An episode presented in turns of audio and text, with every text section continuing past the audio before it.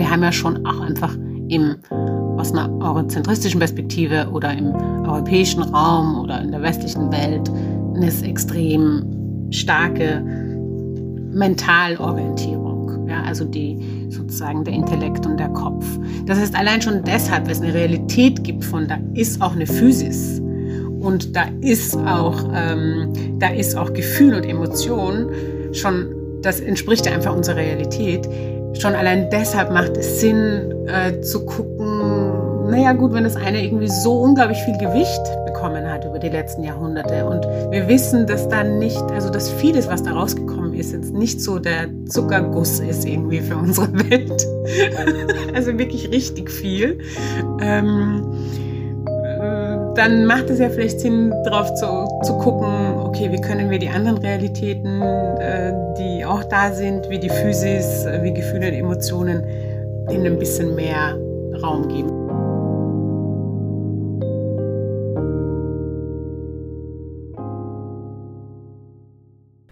Hallo und schön, dass ihr da seid bei Hast du alles? Ich bin Kuso und moderiere für euch diesen Podcast. Was brauche ich, um lange in sozialen Bewegungen zu bleiben? Und wie schaffe ich es, darin nicht nur zu überleben, sondern auch, dass mir meine Kämpfe und der Struggle gut tun? Einige der unendlich vielen Antworten darauf finde ich in der Arbeit mit meinem Körper. Und ich spreche heute mit Pascal über Ansätze, wieso wir solche Arbeit kollektiv in unserer politischen Praxis etablieren sollten. Pascal Virginie Rotter ist nicht binär und schwarz und oftmals verrückt, und ist Autorin, Somatic Coach, Empowerment-Prozessbegleiterin und Healing Being mit den Schwerpunkten Empowerment, Intersektionalität und Körper. Pascal ist Performerin, unter anderem in Leise Transformation, Making Mirrors von Körpern und Blicken und Übersetzerin von Vertrauen, Kraft und Widerstand, kurze Texte und Reden von Audre Lorde. Pascal ist Mitinitiatorin und Adminix des feministischen und adultismuskritischen Kinderbuchs Wir sind Heldinnen, unsere Geschichten.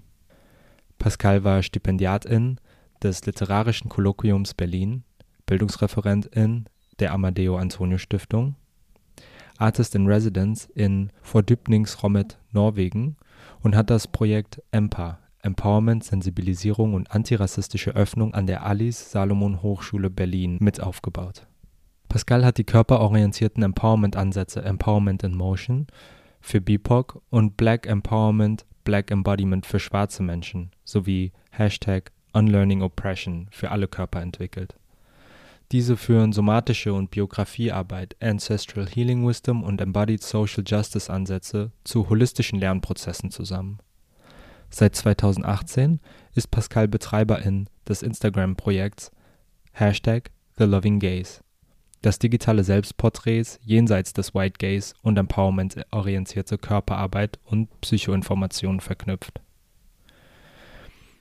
Gemeinsam mit Pascal spreche ich darüber, den Mut zu haben, zu spüren, was die Erfahrung von Rassismus mit uns macht und dass jedes nicht gefühlte Gefühl wieder zurückkommt. Wir reden darüber, dass unser Organismus nicht darauf angelegt ist, auf lange Zeit und über Dauer so aktiv zu handeln. Wir sprechen über den eurozentristischen Fokus auf Ratio und wie wir aus adrenalinlastigen Phasen wieder herauskommen. Ich freue mich, euch diese Folge zu bringen, die mir so viel Kraft gegeben hat. In dem Gespräch hatte ich immer das Gefühl, dass es so unendlich viele Antworten auf Fragen gibt. Und gleichzeitig auch, dass es nie die eine Antwort nur geben kann. Dieses Gefühl, politische Räume durch Ausprobieren anders zu gestalten, ist eins, was ich in meinen Alltag versuche mitzunehmen und hoffe, ihr könnt darüber aus dieser Folge genauso viel lernen wie ich. Viel Spaß bei der Folge.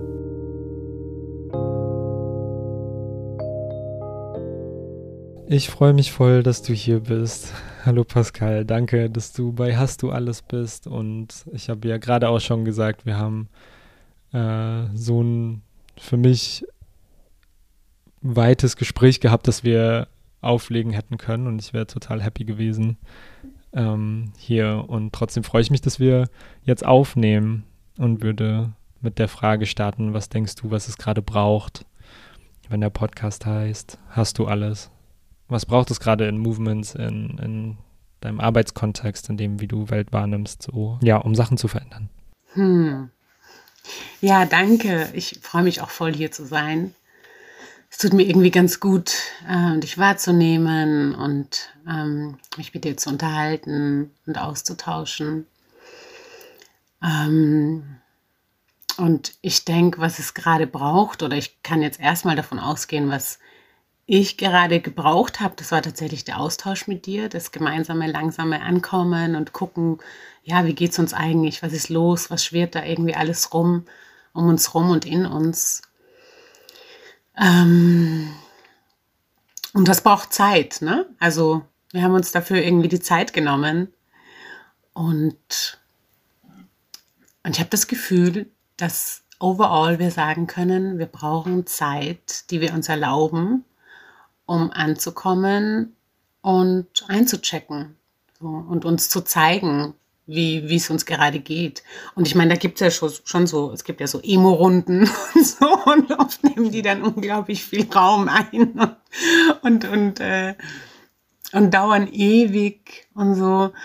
Ähm, ich glaube schon, dass es da so ein bisschen ein, ja, so ein Agreement oder einen Konsens braucht von, wie kann da der Raum gehalten werden oder was kann irgendwie so da ein Fokus sein für, für so eine Frage, die wir uns irgendwie zu Beginn stellen, wenn wir zusammenkommen. Aber ich glaube halt, dass es voll, voll wichtig ist, weil sonst stolpern wir irgendwie so hinein in was auch immer wir gerade tun oder tun wollen oder denken, tun zu müssen. So.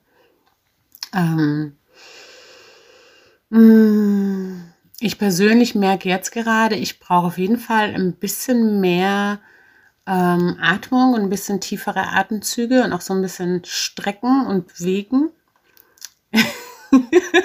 Ganz banal. ähm, ja, und worüber ich in letzter Zeit viel nachgedacht habe und auch geschrieben habe, ähm, war, vielleicht kann ich ja den Text dir dann auch schicken und, und du verlinkst ihn. Ähm, vor allem in, Kontext, in Kontexten von Empowerment. Also ich habe über Empowerment-Prozesse nachgedacht. Und, ähm, und das ganz konkret in der Form von also Empowerment-Trainings oder Workshops, die ich viele Jahre lang sehr viel in einer bestimmten Form gemacht habe, zum Beispiel ein Wochenendtraining oder mehrere Wochenenden. Ähm, aber auch andere, auch äh, Empowerment-Prozesse, die anders angestoßen werden. Empowerment im Sinne von der Auseinandersetzung mit was Rassismus ist, was es mit mir macht und was ich damit mache und damit machen will und wie ich in der Welt ja wirksam sein möchte, jenseits der rassistischen Ideologie so ein bisschen. Ähm, und da ist mir halt aufgefallen, dass, ähm, dass es so einen Moment gibt, wo wir ganz schnell in die Aktion gehen wollen. Also wo ich ganz schnell zum Beispiel mit meinem Gegenüber, bei meinem Gegenüber irgendwas erreichen will, ja, oder was bewegen will und, und uns oft die Erfahrung fehlt oder auch der Mut, würde ich sagen, erstmal mitzukriegen und zu spüren, was die Erfahrung von Rassismus überhaupt mit mir gemacht hat, emotional und, und körperlich. Und also das ist mir das ist, ist, ist so ganz, es war so ganz oft, ich konnte das ganz lange nicht greifen, aber es war so ganz oft so augenfällig, dass wir uns mit unserer eigenen Biografie auseinandergesetzt haben und mit den eigenen Diskriminierungserfahrungen, spezifisch Rassismuserfahrungen.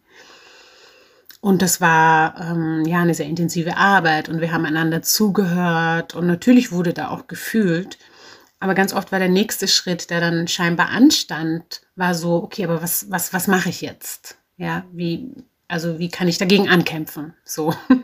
Und, ähm, und ich das Gefühl hatte, es wurde viel zu wenig Zeit gegeben oder auch Mut aufgebracht, wirklich zu fühlen, wie massiv diese, wie, wie massiv diese Gewalterfahrung ist. So simpel. Und ich glaube halt, dass es, dass wir nicht, ich glaube halt wirklich, dass wir nicht heilen können, wenn wir ähm, da durchgegangen sind, zu spüren, was es mit uns gemacht hat, was die Erfahrungen mit uns gemacht haben.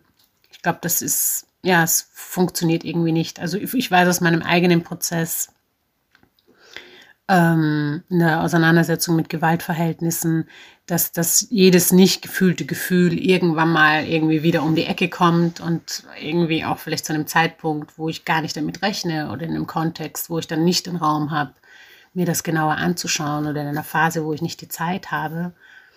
Und ähm, deshalb glaube ich, ist es so wichtig,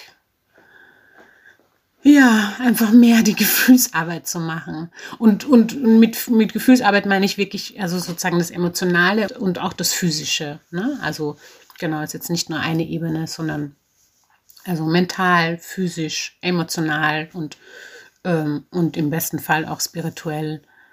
Mm. Ja, sonst habe ich so das Bild von, von Aktion, die sehr ungerichtet ist. So. Und auch eine Aktion, die oft auch, oder ein Aktivismus, der aus einem Survival-Mode gespeist wird. Und das ist halt auf die Dauer, ähm, unser Organismus ist nicht darauf angelegt, über lange Zeit und auf die Dauer aus einem Survival-Mode zu handeln. So. Das ist ein Modus, der schnell und intensiv wirken soll, so um uns, uns Überleben zu sichern ähm, ist ein, ein sehr archaischer Modus auch, ne, wenn du so möchtest. Ähm, ja, genau, das, das fällt mir gerade, das fällt mir gerade dazu ein und tatsächlich auch, also sowohl erfahrungsbasiert als auch was ist jetzt gerade bei mir los und ich merke, ah, ich würde jetzt ganz große Entscheidungen treffen und in, in, in die Aktion gehen, so. Aber ich muss erst mal spüren, wie geht es mir gerade, wie in der Situation, in der ich jetzt gerade bin. So, worüber wir vorher noch gesprochen haben.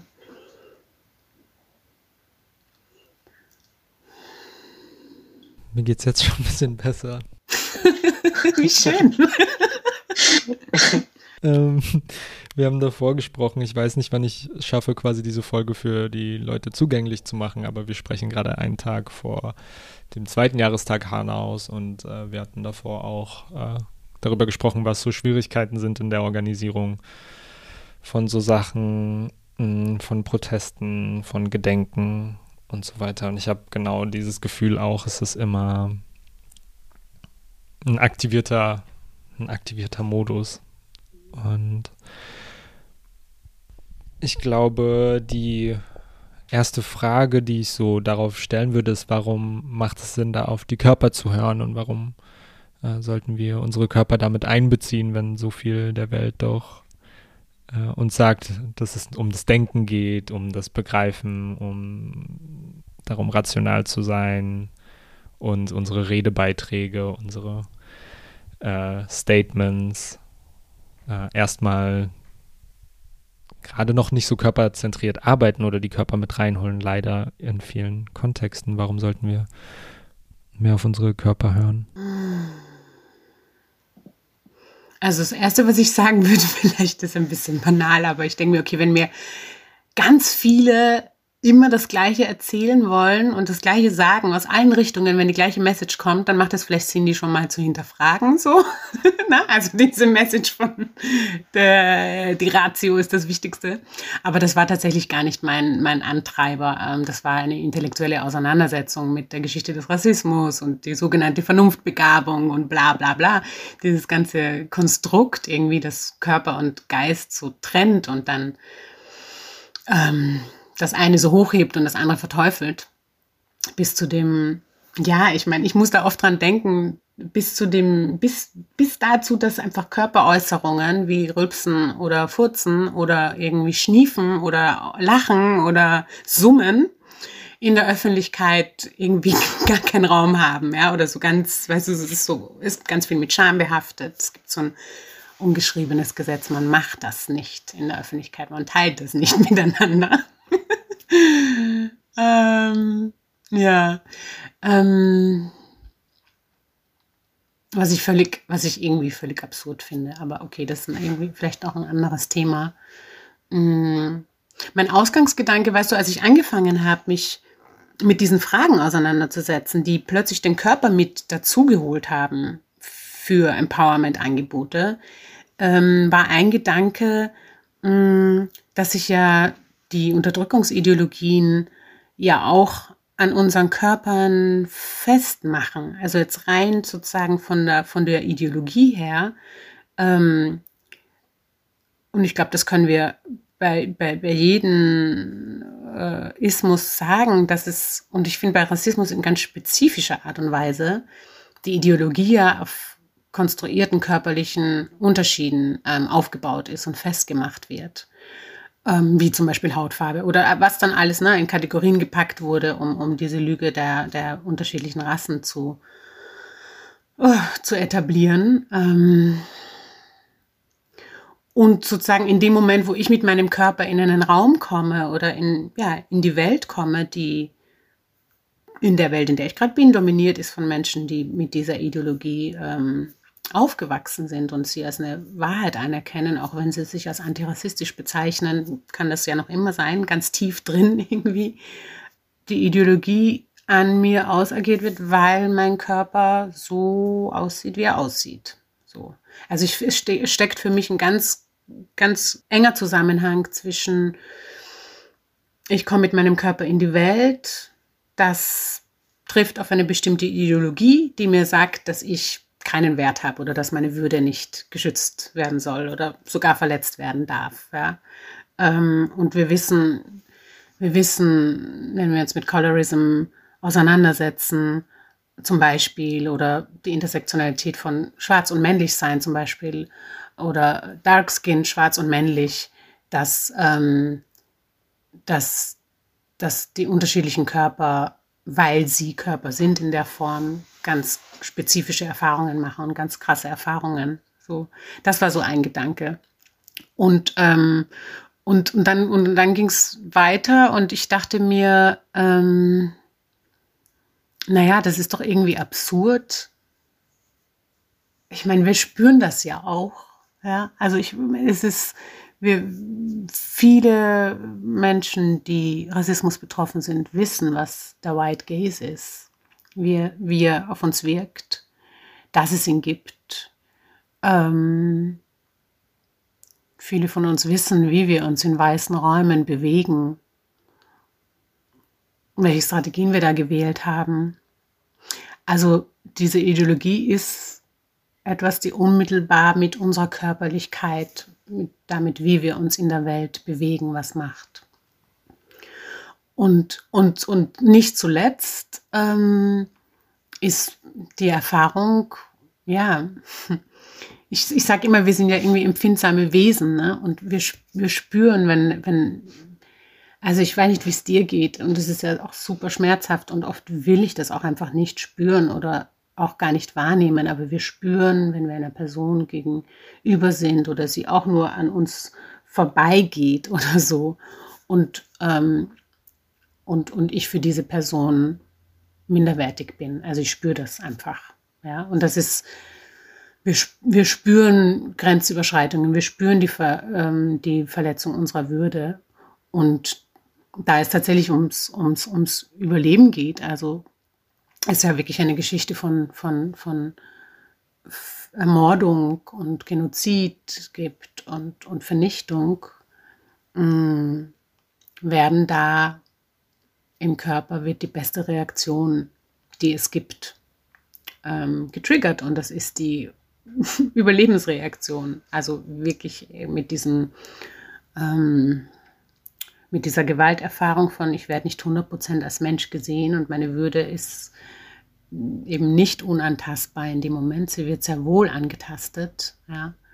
Ähm, triggert ja in mir einen Survival-Mode tatsächlich. Ich glaube, das ist einfach nur auf einer ganz, ganz subtilen, feinstofflichen Ebene, kann man vielleicht fast sagen, passiert. Oder auch vielleicht auch da, das, da würde ich gerne mal gucken, ob sowas auch mit den Spiegelneuronen zu tun hat. Ne? Also genauso wie wir sozusagen spüren und mitkriegen, uns, uns hineinfühlen können in eine andere Person, spürt unser System, unser Nervensystem das genauso, wenn die Person irgendwie so zu ist, dass sie uns nicht als Mensch sehen kann, so, so zu ist von Ideologie, dass sie uns nicht als, als vollkommen legitimen Mensch begegnen kann. Ich glaube schon, dass wir das spüren und sehr viel mehr, als wir denken, also mitkriegen, ne? dass, dass es was mit uns macht. Spüren ist dann nochmal vielleicht eine andere Ebene, aber dass es was mit uns macht. Macht das Sinn? Also es sind so verschiedene, aus verschiedenen Richtungen, ne? so mh, hm, Gedanken, die dazu führen, dass der Körper super zentral ist. Total, das macht total viel Sinn und es hat mich gerade auf einen Punkt gebracht, den ich vergessen habe, nicht nur dir zu sagen, den ich manchmal für mich selbst vergesse zur Connection. Du hast mich, bevor wir angefangen haben zu sprechen, gefragt, was ist meine Auseinandersetzung oder wie bin ich auf dieses Thema gekommen, hm, Körper mit einzubeziehen oder was, ne, welche. Ich habe erzählt, wie äh, ich durch Podcasts und ähm, irgendwie Arbeiten, deine Arbeit, aber auch Arbeiten von Diletta und so, also so mit einer auf Textebene oder Sprechebene mit Leuten äh, Inspiration gefunden habe, sehr viel so US-zentrische oder aus dem US-Kontext stammende Literatur irgendwie so dazu lese und und es ist totaler, also es ist nicht totaler Quatsch, dass alles wahr, aber meine Mom ist eine Massagetherapeutin. Ähm, meine Mom ist äh, Hilot. Es gibt so ein Wort auf eines der Wörter auf den Philippinen für so HeilerInnen und es sind Leute, die mit Körpern arbeiten irgendwie. Und meine Mutter konnte mir halt schon immer sagen, wenn sie an meinem Fuß rumgedrückt hat, ob ich gut geschlafen habe oder nicht. Oder so Sachen, die für mich gar keinen Sinn machen bis heute. Also, das, ich, ich weiß nicht. Sie kann da irgendwie so Magic mitmachen, wo ich bis heute nicht durchgestrungen äh, bin. Das ist so schön. Auf der anderen Seite will ich halt nicht, dass meine Mutter die ganze Zeit arbeitet, wenn ich da ankomme und dann so, ey, Mama, meinen Rücken, Mama, meine Füße ähm, weil wir so sowieso viel zu wenig Zeit miteinander verbringen. Aber ähm, das waren eigentlich meine ersten Punkte. Also diese Auseinandersetzung, die kam ja danach, das Spüren und die Geschichte auch. Sie hat es von ihrer Mutter und die Mutter hat es von ihr, also ne, und meine Oma hat es von ihrer Mutter und so sehr, in einer sehr langen ähm, Geschichte kommt. Meine Mutter sagt auch immer, okay, manche können das und manche nicht von ihren neun Geschwistern, also acht Geschwistern und sie hat sie gesagt, ja, wir können es eigentlich alle, bis auf einer, der, der kann das nicht so und äh, es ist sehr, sehr, sehr spannend, wie das so thematisiert wurde, die Arbeit mit Körpern bei uns äh, zu Hause. Da musste ich gerade dran denken, irgendwie, als du angefangen hast zu erzählen, dass es da auch Connections sind, die anders laufen als wie es bei mir so oft ist, über Bücher und Lesen und Podcasts und Gespräche miteinander. Alles super und alles super wichtig in meinem Leben, aber es gibt auch mehr, was an Wissen entstanden ist in mir als, als die letzten Jahre da. Oh ja, das glaube ich. Ja, genau. Also wenn du das so erzählst, da gibt's, hast du ja ganz viel aufgenommen, wahrgenommen. Auch wenn du sagst, dass du intellektuell da jetzt nichts mit anfangen konntest und bis heute nicht kannst oder so, ähm, hat es ja was, also hat es ja, es gibt ja ein Körpergedächtnis, ne, und so ein Wissen, das so weit darüber hinausgeht. Ah, wie schön, cool. Du hast auch noch andere Arten des Spürens angesprochen, also körperlich auf der einen Seite, aber auch emotional, spirituell, also weitere Verbindungen, wo ich das Gefühl habe, sehr am Anfang zu sein, meine Perspektiven zu weitern, auf mein Spüren, auf meine Politik, auf meine Gruppenkontexte, auf meine Fürsorgekontexte und Supportnetzwerke. Welche Bedeutung hat das für dich in politischen Kontexten spüren, quasi auch spirituell, emotional, physisch, also so auf so vielen Ebenen wahrzunehmen? Mhm. Hm. Ja, mm, da bin ich noch ganz schön am drüber nachdenken. Aber ich kann ja mal versuchen, laut zu denken. ähm, eine Sache, die mir einfällt, das ist eigentlich nur so ein Schnipsel, ein Gespräch mit einer befreundeten Person, die ähm, einen Workshop vom Black Earth Collective besucht hat, der stattgefunden hat vor ein paar Tagen oder so. Ähm, oder letzte Woche, weiß ich nicht genau, genau. Und, ähm, und die Person hat beschrieben, dass sie es als so schön und angenehm empfunden hat und vor allem auch das Gefühl hatte, sich so ein bisschen zu finden da drin, dass das Black Earth Collective oder die Menschen, die den Workshop begleitet haben, ähm, sowas wie ähm, Klimaaktivismus und Spiritualität eben nicht getrennt voneinander denken. Und, und ich war so, ja, wow, that's, that's where we are going. Und es ist absolut notwendig. Und es also nicht nur notwendig, es macht auch hundertprozentig Sinn. So. Ähm, hm, also ich, ich finde das insofern bedeutsam, weil wir ja vorhin schon gesagt haben, dass also wir haben, wir könnten, können das vielleicht so als verschiedene Layer unseres Seins verstehen, ja, mental, emotional, physisch, spirituell. Das kann auch, glaube ich, anders gefasst werden oder anders strukturiert werden. Und wir haben ja schon auch einfach im, aus einer eurozentristischen Perspektive oder im europäischen Raum oder in der westlichen Welt eine extrem starke Mentalorientierung, ja, also die sozusagen der Intellekt und der Kopf. Das heißt allein schon deshalb, weil es eine Realität gibt von, da ist auch eine Physis und da ist auch, ähm, da ist auch Gefühl und Emotion schon, das entspricht ja einfach unserer Realität schon allein deshalb macht es Sinn äh, zu gucken, naja gut, wenn das eine irgendwie so unglaublich viel Gewicht bekommen hat über die letzten Jahrhunderte und wir wissen, dass da nicht, also dass vieles, was da rausgekommen ist, jetzt nicht so der Zuckerguss ist irgendwie für unsere Welt. also wirklich richtig viel. Ähm, dann macht es ja vielleicht Sinn, darauf zu, zu gucken, okay, wie können wir die anderen Realitäten, äh, die auch da sind, wie die Physis, äh, wie Gefühle und Emotionen, denen ein bisschen mehr Raum geben. Also es ist vielleicht so ein bisschen so, wenn du kochst und dann hast du eine Zutat und du merkst, sie ist so ein bisschen zu dominant. Die gehört schon auch dazu, aber it's a bit too much, schmeckt zu sehr nach, keine Ahnung, Brokkoli oder so. Dann würdest du ja auch schauen, wie kannst du das irgendwie eine gute Balance geben, eine gute Harmonie, so dass das Gesamt, dass das Gesamtgericht so richtig gut, mm, so yummy ist, also einfach in Balance ist weißt du, wo du was isst und dann nachher hast du noch so den Nachgeschmack und bist so, mm, das war richtig gut. Und ich glaube, das brauchen wir einfach mit diesen, mit diesen Layern von unserem Sein auch. Ähm, wir müssen das aktiv tun.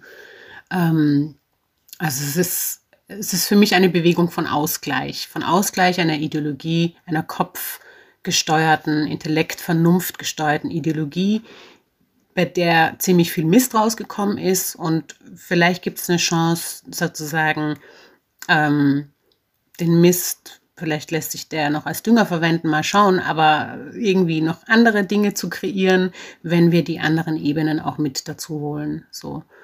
Ähm, und das klingt jetzt sehr abstrakt, ne? aber ähm, ich meine, ich glaube, hm, wir haben alle schon mal die Erfahrung gemacht, wie sich ein Raum ändern kann, wenn zum Beispiel eine Person für einen Moment Verletzlichkeit zeigt, ne? was sich da aufmachen kann. So, das kann auch zu Härte führen, dass Leute damit nicht umgehen können oder wollen. Aber es kann auch zum Beispiel allen die Erlaubnis geben, auch sich verletzlich zu zeigen und erstmal da, darüber zu sprechen, worum es geht, nämlich, dass wir uns verletzt fühlen, bevor wir weiter hasseln und weitermachen. So, ja. Ich liebe das. Gerade diese Kochmetapher. Äh, ja, äh, es lässt sich für mich dann sehr gut praktisch und plastisch einordnen, was, was es so braucht. Da hat sich für mich gerade auch so aufgemacht, na gut, jetzt zum Beispiel in der Vorbereitung auf diese Demo, wann habe ich mit meinen Friends, Comrades, Genossinnen, wie auch immer, das letzte Mal eigentlich eingecheckt, wie es uns gerade geht. Haben wir irgendwie darüber gesprochen, wie wir gerade hier sind und ob wir gut zusammen XY malen oder designen können.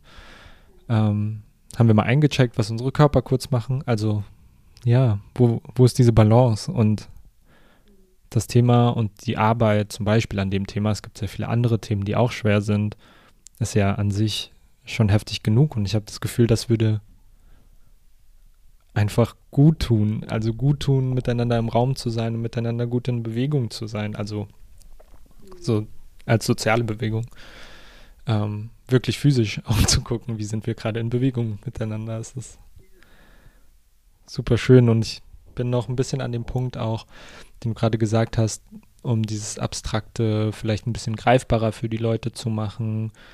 Ähm, was würdest du sagen, sind so Muster, woran Leute spüren, dass sie in so einem Survival-Modus sind? Also was machen ganz oft Körper in diesem System? Wie kommen wir da raus?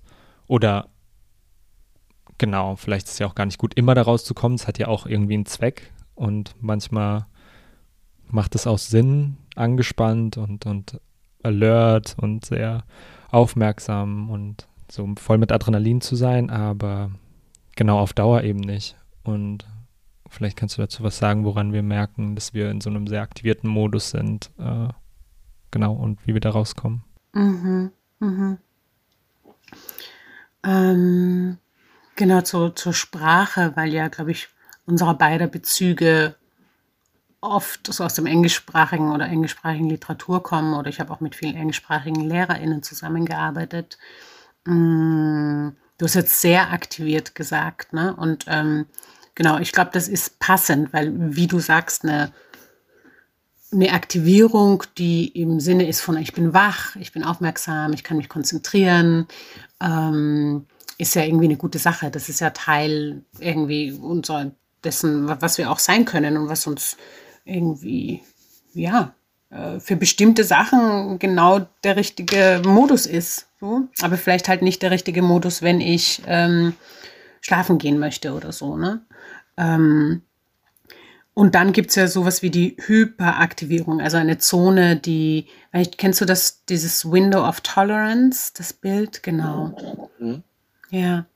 Also, dass wir uns das vorstellen wie ein, wie ein, wie ein Fenster und, und, und da sind verschiedene Schichten drin und, und so ein bisschen die mittlere Schicht ist irgendwie die, wo wir so gut aktiviert sind und, und es ist so eine Wellenbewegung, die irgendwie nicht groß in die eine oder andere Richtung ausschlägt und drunter ist die Schicht, wo wir sowas wie unteraktiviert sind.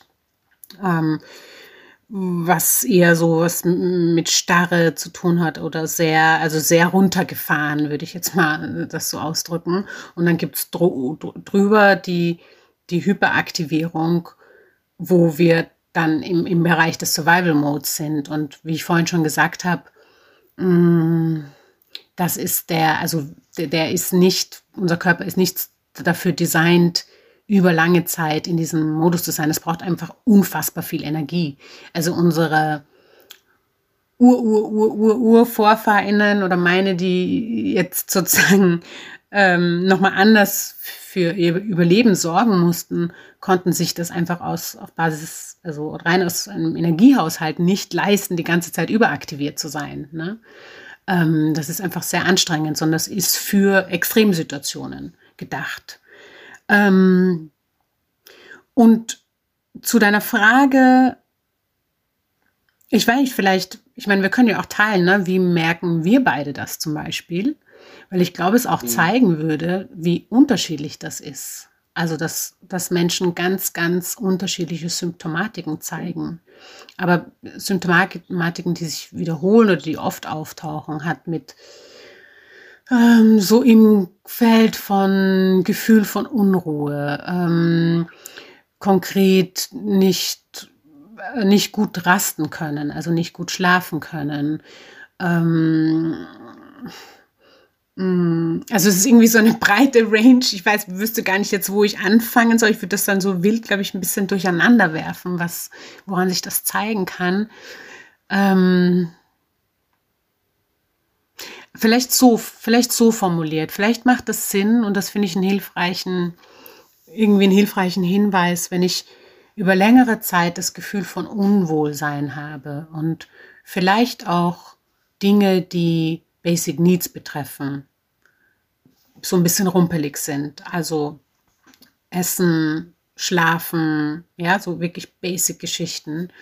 Dann kann das ein Hinweis darauf sein, dass ich über lange Zeit schon im Survival Mode bin. Ja, aber es kann auch krasse Muskelverspannungen, kann auch sozusagen das, wenn ich mir das wie eine Kette vorstelle, so das die letzte Perle sein, an der ich es dann irgendwie mitkriege. Und vorher gab es schon ganz viele Perlen vorher, die eigentlich darauf hingewiesen haben, dass ich permanent in, einer, in einem Fight-or-Flight-Modus bin, in einer Überaktivierung, aber ich konnte halt nicht lesen oder so. Oder ähm, oder es war vielleicht ganz untergründig und ähm, ja, und ich habe es nicht so, ich habe den Körper da nicht so gehört oder so oder habe es auf irgendwas anderes geschoben. Hm, und das ist, glaube ich, genau, ich möchte das gleich ähm, abschließen. Das ist, glaube ich, eben auch, warum es so toll ist, zu lernen, Aufmerksamkeit für den Körper zu haben, um eben, um eben die Sprache des Körpers zu lernen und irgendwie zu verstehen, okay, wenn ich über mehrere Wochen Schlafprobleme habe, dann kann es sein, dass es damit zusammenhängt. Ja, dass ich, es kann auch viele andere Gründe haben, aber das kann sein. Oder Unruhe spüre oder ähm, ja, oder krasse Verspannungen. So.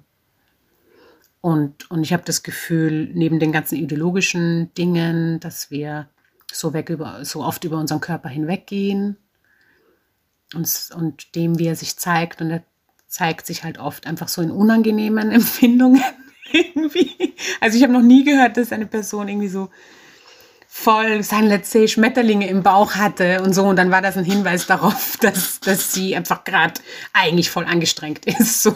Sondern es sind halt meistens die unangenehmen Sachen, so die anstrengenden Sachen.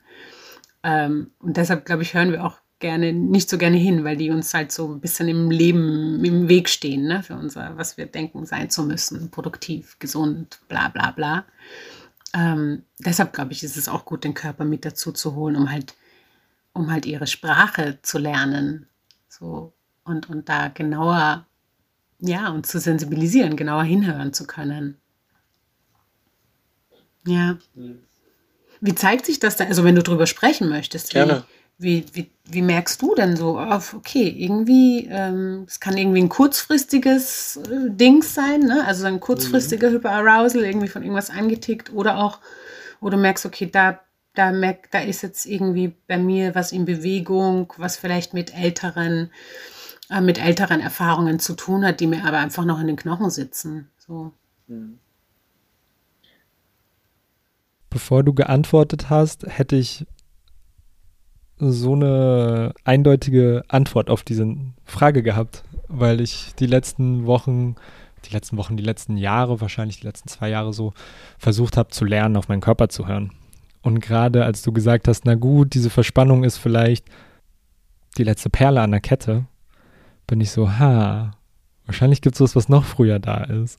Weil gerade konkret merke ich, ähm, dass meine Kiefer, also meine Zähne berühren sich dann ständig, das habe ich gemerkt. Meine Zunge ist ständig an, am Gaumen oben, wenn ich dann nicht rede zumindest. Meine Augenpartien sind stark angespannt, mein oberer Rücken, ähm, vor allem der obere Rücken, das merke ich dann oft nach Meetings, ähm, wo zum Beispiel ein Konflikt aufgekommen ist. Und wenn ich das nicht so auf dem Schirm habe, ähm, mich da wirklich bewusst rauszulockern, ähm, habe ich so, ja, nicht unbedingt Schmerzen, aber ich merke, als hätte ich da irgendwie eine große Anstrengung gehabt mit den Muskeln im oberen Rücken. Ja, wenn ich ganz genau drauf achte, eine super flache Atmung auch, also alles so körperliche Signale, die ähm, ich regelmäßig abtaste, wenn ich in Stresssituationen bin. Mm, weil klar, die Stresssituationen führen irgendwie zu diesen körperlichen Symptomen oder Anzeichen oder so, bevor ich wirklich mit meinem gedanklichen, kognitiven Hirn verstehen kann, oh, irgendwas stimmt hier gerade nicht so richtig.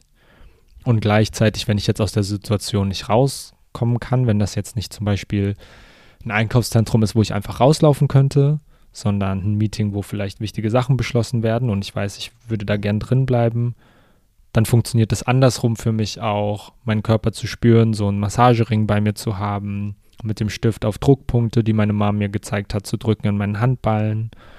Ähm, also es funktioniert quasi auch andersrum, eine Entspannung und ein gutes Denken zu ermöglichen durch Behandlung quasi vom Körper oder durch eine Lockerung und Behandlung ist vielleicht ein bisschen großes Wort dafür, dass ich ein bisschen mit einem Stift rumdrücke, aber trotzdem irgendwie zu, ja, reinzukommen. Genau, also Wangen, Augenpartien, Kiefer und oberer Rücken flache Atmung so sehr das, was ich versuche unter Kontrolle oder irgendwie in einen entspannteren Modus zu bringen. Hm. Hast du Sachen, wo du sagen würdest, die würdest du, die spürst du, wenn du in so einer Über-Hyperanspannung bist? Ja, also ich finde es super, fand super spannend, dir zuzuhören, weil ich einiges wiedererkannt habe und dann gleichzeitig auch dachte, ah ja, ganz irgendwie auch ganz individuell. Ne? Ähm, mm, das kenne ich auch mit dem Kiefer und der Zunge. Also ganz interessant. Ich habe wirklich ähm, nach einigen Bodywork-Sessions oder in dem Kontext auch erfahren, okay, es gibt einen bestimmten Modus, in dem ich bin, der aus verschiedenen Situationen in meiner Vergangenheit, die aber alle einen ähnlichen Charakter haben, kommt, wo ich den kreiert habe sozusagen. Und das ist auch den Mund und den Kiefer auf eine bestimmte Art und Weise halten und äh, die Zunge gegen den Gaumen drücken. Und meine Aufgabe war dann von meiner Trainerin, und ich habe das irgendwie, glaube ich, eineinhalb Jahre durchgezogen und es ist noch immer nicht zu Ende, immer wieder darauf zu achten, wann ich den Gaumen auf, also die Zunge auf den Gaumen drücke und das loszulassen und dann zu merken, so, okay, wow, das macht das mit dem Nacken, das macht das bis runter zum Steißbein, ne? Also ist ja irgendwie auch alles eins. So, ähm, das war auf jeden Fall, ähm, ist auf jeden Fall auch ein, ein, eine Sphäre, ähm, dann kenne ich das von mir früher, ähm, unterer Rücken, so, also Spannung, Schmerzen im unteren Rücken und im Beckenbereich, so und Hüftknochen und so. Ähm, da weiß ich aber auch, dass ich da einfach ein, äh, eine, ein physisches Trauma habe, das ich mit als, als junge Jugendliche, also so mit 13 oder so, erfahren habe. Ähm, und ähm, und manchmal zeigt sich das eben, aber eben auch wirklich in, in, in Schlaf, in Schwierigkeiten, ich möchte das nicht Schlafprobleme nennen, aber wirklich in Schwierigkeiten einfach runterzufahren. Und früher war das ganz viel so, den Kopf nicht abschalten können, busy sein im Kopf mit was am Tag war oder, oder so. Und ähm, dann ist das so ein bisschen weggegangen und es war mehr so eine körperliche Unruhe. Und ja, und da finde ich ganz schön, ich weiß nicht, ähm, ich glaube, wenn wir da Behandlung sagen, werten wir nicht bestimmte Formen von Behandlungen, die vielleicht eine Stunde dauern und wo wirklich eine sehr wissende Person mit uns arbeitet, ab. Wenn ich sage, okay, ich habe sozusagen das Tool und das Wissen hm, oder die Übung oder die Technik, ähm, um zum Beispiel bestimmte Energiepunkte zu berühren oder konkrete Atemübungen zu machen, von denen ich weiß, mein System wird sozusagen äh, runtergefahren und ich, und ich reguliere mein Nervensystem. Also ich finde das irgendwie schön, von so, so wertschätzend von so einer ja, kleinen Selbstbehandlung zu sprechen auch. Ne? Also ähm, ja, weil es ist, es ist, ich finde, es ist eine kleine ja, Behandlung und Regulation. So. Ja. Ja. Und darf ich noch was sagen? Genau. Ich hatte vorhin, als du Ah, ich finde das super, dass du das zum Beispiel ähm, hast mit diesen Tools, dass du meintest in Meetings und so, ne? Und es ist irgendwie klar, okay, ich bin in diesem Meeting.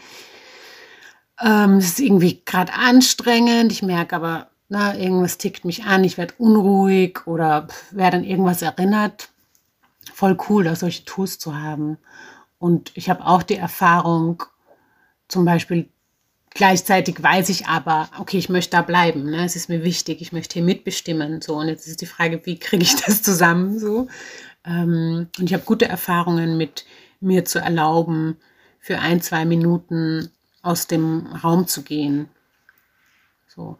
Und das finde ich, das finde ich zum Beispiel auch so schön. Ne? Es ist ein super großes Thema, über das wir sprechen. Aber im Grunde, also alles, was du gesagt hast, wie zum Beispiel, ja, den Körper bewegen gemeinsam oder ähm, eine Atemtechnik einsetzen. Das sind relativ einfache Lösungen. So, das ist, es braucht irgendwie gar keinen großen, keine große Action-Maction, um so in den Körper, mit dem Körper einzuchecken. Das heißt, es kann auch hilfreich sein zu sagen, okay, ja, ich will in dem Raum bleiben, der ist mir wichtig. Gleichzeitig, gleichzeitig erkenne ich an, der ist anstrengend ich bin hier nicht in meiner besten Verfassung, ich kann gerade nicht ähm, hier gut mitgestalten. Ähm, ich gehe raus und mache eine Minute, was mir gut tut oder so. Ne? Also wirklich auch so fresh nochmal. Also damit habe ich gute Erfahrungen aus, aus, aus Räumen, die eine bestimmte Energie halten oder wo eine bestimmte Energie vorherrschend ist, hinauszugehen, mich irgendwie gut zu grounden, vielleicht auch eine Energieübung zu machen, wo es darum geht, okay, das ist mein Space, so, ja, da ich ähm, ich, ich, alles, was ich, was ich nicht brauchen kann, bleibt draußen. Alles, was gut ist, darf in meinen Space kommen und dann damit wieder zurückzugehen. So, ja. Ja, ich wünsche mir, ich wünsche mir weniger, ich glaube, wir brauchen auch weniger aushalten. Oder zu glauben, Dinge aushalten zu müssen, weil ich habe echt das Gefühl, was mehrfach marginalisierte Menschen, die politisch aktiv sind, schon aushalten mussten. Also allein du oder ich oder andere in unserem Leben und auch unsere Vorvereinen ist schon ganz schön viel so. Ja. Das ist so schön zu hören. Ich habe Montag, ähm, ich habe das unfassbare Privileg, ich wusste nicht mal, dass das richtige Jobs sind, die Sachen, die ich gerade mache. Also ReferentInnen-Jobs, ProjektmitarbeiterInnen und so. Ich bin nicht so groß geworden, dass ich wusste, dass Leute fürs Denken und Schreiben bezahlt werden können. Das war mir gar nicht klar. Ich bin unfassbar glücklich darüber, eigentlich so Sachen machen zu können und davon okay leben zu können, gerade so. Ähm, gleichzeitig kommt es ja auch mit einem Umfeld, wo Leute sich um einen krassen Modus streiten, wenn es dazu kommt, weil es ja äh, um politische Inhalte geht. Es geht ja irgendwie die ganze Zeit um Politik dabei. Ich habe auch in einem Vorgespräch schon gesagt, dass ich weiß nicht, wie oft schon darüber nachgedacht habe, äh, vielleicht irgendwas zu machen, was mir besser tut manchmal, habe ich das Gefühl, gibt es da Sachen, aber auf der anderen Seite halt auch gar nicht, dass ich mir denke, ich will gar nichts anderes machen, ever. Naja, vor diesem Hintergrund, ich hatte Montag ein Meeting, wo ich mich nicht bewusst rausgezogen habe. Ich hätte es aber gemacht, hätte es nicht sowieso eine Pause gegeben.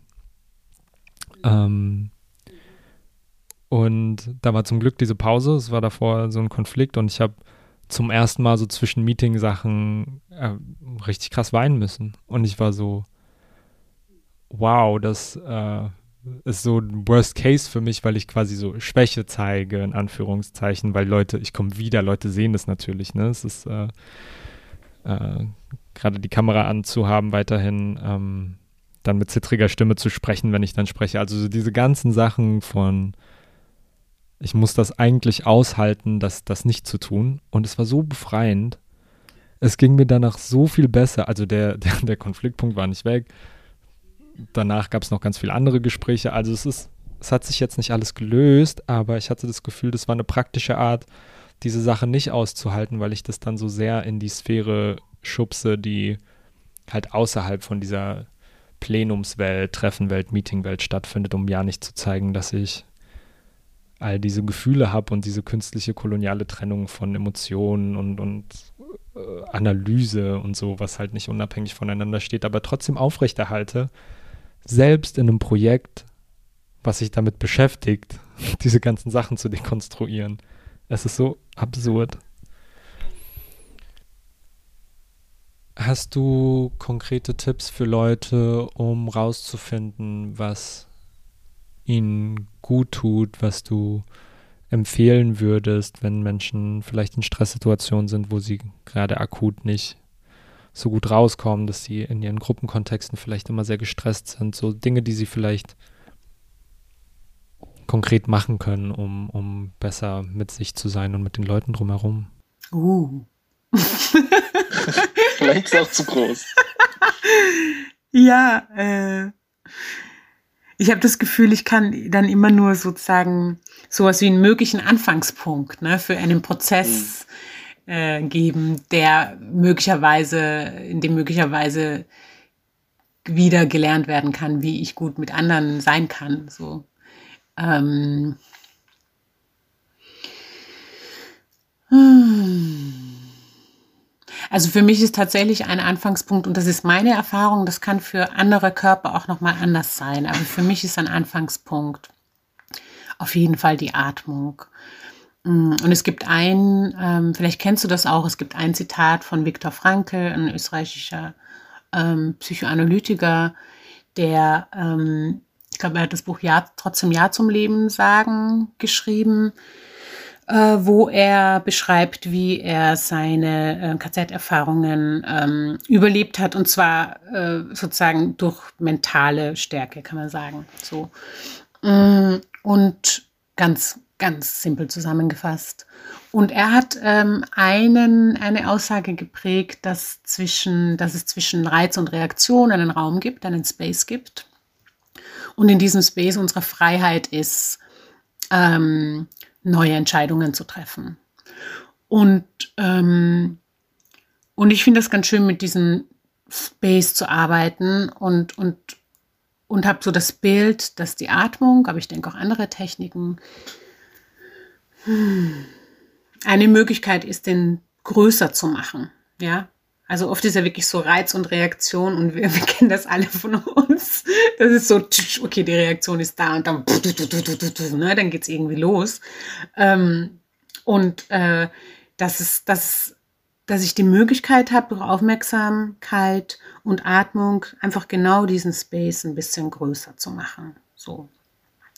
Und das Interessante ist, es ändert sich nicht wirklich was an der Zeitlichkeit, sondern es ändert sich was an der, ähm, an der, damit, wie, wie schnell ich auf einen Reiz reagiere. Ähm, und manche werden das erkennen. Das kommt, finde ich, kam mir am Anfang auch so komisch vor, wenn ich merke, irgendwas tickt mich an, wirklich zu trainieren, zu lernen, die, dass ich die Möglichkeit habe, einen Atemzug zu nehmen, bevor ich antworte. So. Und es ist so, weißt du, es ist so, wenn ich das ausspreche, denke ich mir, oh, ich habe dasselbe schon hunderttausend Mal gehört. Und ich habe mir hunderttausend Mal gleichzeitig gedacht, ja, nee, das geht nicht. Das, das, also das, das geht nicht. Wie, wie soll das gehen? Und, ähm, und ich weiß halt, dass es geht, weil wenn du mit dem Körper arbeitest und dem Aufmerksamkeit schenkst, dann spürst du halt, in, wirst, du wirst in dem Moment körperlich spüren, und zwar innerhalb dieser Millisekunden, was sich in deinem Körper verändert, wie sich deine Atmung verändert, wie du vielleicht irgendwie dein Gesicht zusammenziehst und bereit bist zu reagieren, so und richtig so anzuspringen irgendwie auf das, was gerade passiert ist. Und ähm, mit dieser Aufmerksamkeit äh, ist es dann möglich zu merken, so, huch, okay, das passiert gerade. Na, ich nehme erstmal einen tiefen Atemzug, so. Und das ist, aber das ist so abstrakt, das muss man halt irgendwie erstmal erfahren, habe ich das Gefühl. Und dann gibt es natürlich, also du hast gesagt, ganz akut. Ne? Ich finde auch, wenn das so eine Situation von Stress ist, finde ich alles hilfreich, was meinem Körper einen starken physischen Impuls gibt. Aber auch da sind Körper unterschiedlich, ja. Und das ist ein bisschen so, was du gesagt hast. Ne? Also ich kann, es gibt verschiedene ähm, Energiepunkte, die ich äh, berühren kann äh, an meinem Körper. Ähm, also die sanfteste Art wäre vielleicht, irgendwie Kontakt aufzunehmen, dass ich meine Hand irgendwie auf die Brust lege oder auf den Bauch oder auf die Schenkel, wenn es irgendwie unauffälliger sein soll und für einen Moment irgendwie einfach diese physische Empfindung spüre. Also so ganz konkret, das wäre was sehr Sanftes, was Stärkeres wäre ähm, wirklich, also was ich zum Beispiel oft mache, ist diesen Punkt hier ähm, zwischen Daumen und Zeigefinger ähm, zu drücken in, in dieser Kuhle. Da ist so ein Muskel, der oft, ähm, wenn der berührt wird, die Empfindung von Schmerz uns schenkt sozusagen. Und, und ne, diese Empfindung, kennst du das auch? Das ist der Kopfschmerzpunkt, den meine Mama, also als Massagetherapeutin, wenn äh, ich Kopfschmerzen habe, drückt sie den und ja. Ja, cool. Um, oder auch sich, was ich oft gemacht habe, ich war ja mh, mm, vor zwei Jahren noch in einer Institution, in einer Hochschule und habe da ein Projekt aufgebaut. Und in einer weißen Institution. Also es war einfach, ne, genau. Äh, ich bin einfach ins Bad gegangen und habe mir irgendwie eiskaltes Wasser über die Handgelenke laufen lassen oder auch einfach, einfach so ins Gesicht, so von, okay, das könnte dann so ein stärkerer, kühler Impuls sein. Einfach um aus der Reakt Stressreaktion, in der ich gerade bin, ra rauszukommen. Und wenn nicht komplett, dann so ein bisschen, ne? so ein bisschen mehr im Hier und Jetzt anzukommen. Das kann schon voll helfen. Ich hoffe, ich habe akut ähm, richtig verstanden. Ähm, Total. Und ich würde darauf zurückkommen, was du am Anfang gesagt hast. Allein diese Frage spiegelt, glaube ich, relativ gut den Modus wider, in dem ich bin oder diese Momentaufnahme. Du hast ja auch gesagt, so ein Gespräch ist immer nur eine Momentaufnahme und ich glaube, es kam jetzt an einigen Stellen auch dieses Gesprächs raus, dass äh, gerade auch mein Modus ein sehr äh, angespannter ist gerade. Ich habe zum Glück viel mehr Techniken und ähm, viel mehr Möglichkeiten, da gut drin zu sein, als in irgendwie vor zwei Jahren, vor drei Jahren, vor fünf Jahren oder so. Äh, aber daran muss ich gerade denken, weil daher kommt wahrscheinlich diese Frage nach akut. Ja, ja.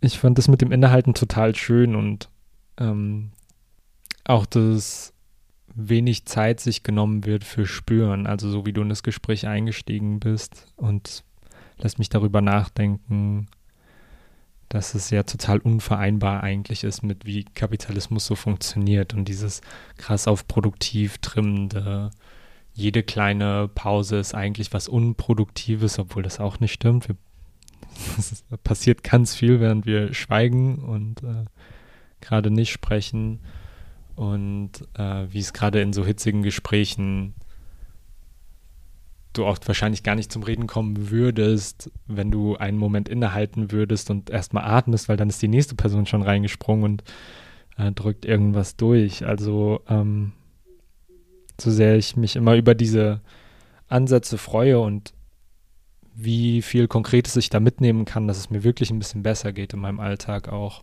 mich daran zu erinnern, dass es auch durch und in einem System passiert das einfach diese Sachen systematisch produziert mit vielen Leuten und du auch nur so und so viel machen kannst auf individueller Ebene natürlich. Äh. Ja, genau, das wollte ich gerade sagen. Ne? Wir haben ganz viel so über Selbstregulation gesprochen und das ist ja auch ein mhm. ganz wichtiger Fokus, ähm, weil das ist ja erstmal das, was ich wirklich im, äh, im, was in meinem Einflussbereich ist, so, ne? also worauf ich Einfluss nehmen kann auf meinen Modus und in welchen Mode ich mich wo wie bewege und wie ich mir gut tun kann.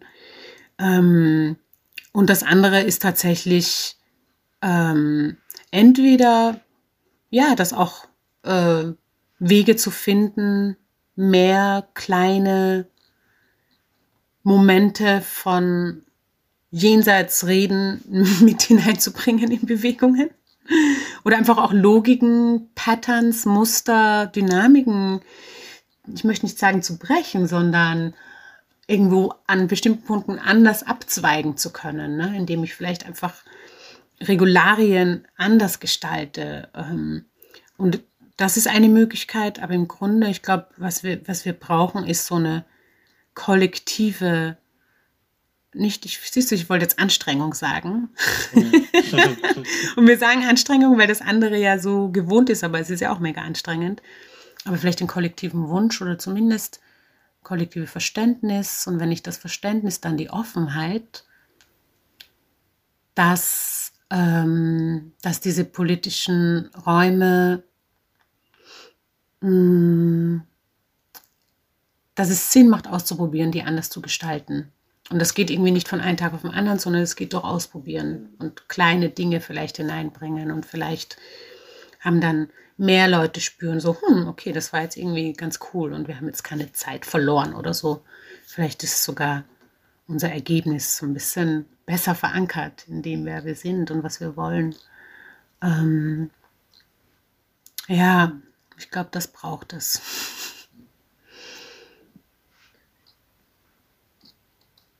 Ich würde gerne mit der Abschlussfrage aussteigen ähm, und die ist, was würdest du Leuten physisch mitgeben für ihren Alltag in ihre Tasche, um Sachen zu verändern? Wenn du was hast, musst also genau kein, äh, kein, kein Zwang. Hm, das ist eine schöne Frage. Genau, und als du das gesagt hast, war ich so, oh, ich habe die Abschlussfrage vergessen, weil ich natürlich mit deinem Podcast auch anhöre. Ähm, jetzt erwischt sie mich doch ein bisschen kalt. Ich sage einfach das Erste, was mir eingefallen ist. ähm, ich würde ähm, den Menschen gerne eine, so eine Kastanie mitgeben, die schon ganz lang in der Tasche war und zwischen den Händen ähm, bewegt und ähm, gerieben wurde und dadurch ähm, die Oberfläche ganz weich und seidig geworden ist und eigentlich dieses weiße Auge, das es da gibt, schon ganz verblasst ist. Also es hat so irgendwie eine Farbe, diese Kastanie. Und, ähm, und mein zweites Bild war, dass diese Kastanie eine Herzform hat. Also dass das eine Kastanienherzform ist. Und ich möchte gerne die Kastanie den Menschen mitgeben, dass sie bei jeder Berührung daran sich erinnern, dass das Herz als Organ, aber auch als Energiefeld ein unfassbar kraftvolles Wesen ist oder Organ und Energiefeld ist und das im Grunde so ja eine Hauptmotivation von uns ist, auch wenn es sich oft gar nicht so anfühlt, nämlich aus dem Herzen zu handeln, mit dem Herzen zu hören und mit dem Herzen zu sprechen. Und die zweite Erinnerung, die bei dieser Kastanie stattfindet, ist ähm, durch die Berührung und durch das Wahrnehmen der Oberflächenstruktur der Kastanie in Herzform, dass wir, dass wir ein Körper sind und dass wir 100 Prozent, ähm, 100 Prozent das Recht haben, hier auf dieser Welt zu sein und glücklich zu sein. Wow. Vielen, vielen Dank dafür. Ich äh, hoffe, dass ich so eine Kastanie finde. Ja, ich, hoffe, ich werde mich auch auf die Suche machen. diese Kastanie her. Es wäre Nächsten Herbst. schön. ich freue mich auf den Tag, an dem das passiert. Und dann wird das natürlich total random. Ich werde sehr wahrscheinlich nicht an diese Situation denken in dem Moment und diese Kastanie haben und dir ein Foto schicken und happy sein. Hm. Damit vielen lieben Dank, dass du hier warst und diese ganzen Sachen mit uns geteilt hast. Ich bin mir sicher, es tut sehr, sehr, sehr vielen Leuten sehr gut, diese Sachen zu hören, konkrete ähm, Optionen für sich kennenzulernen, aber auch Sachen politisch einzuordnen, wieso sie äh, auf Körper, äh, Spiritualität, Emotionen mit einbeziehen können. Vielen, vielen Dank dafür. Äh, ich freue mich riesig, dass du hier warst. Dankeschön, danke für die Fragen und danke für dein Sein.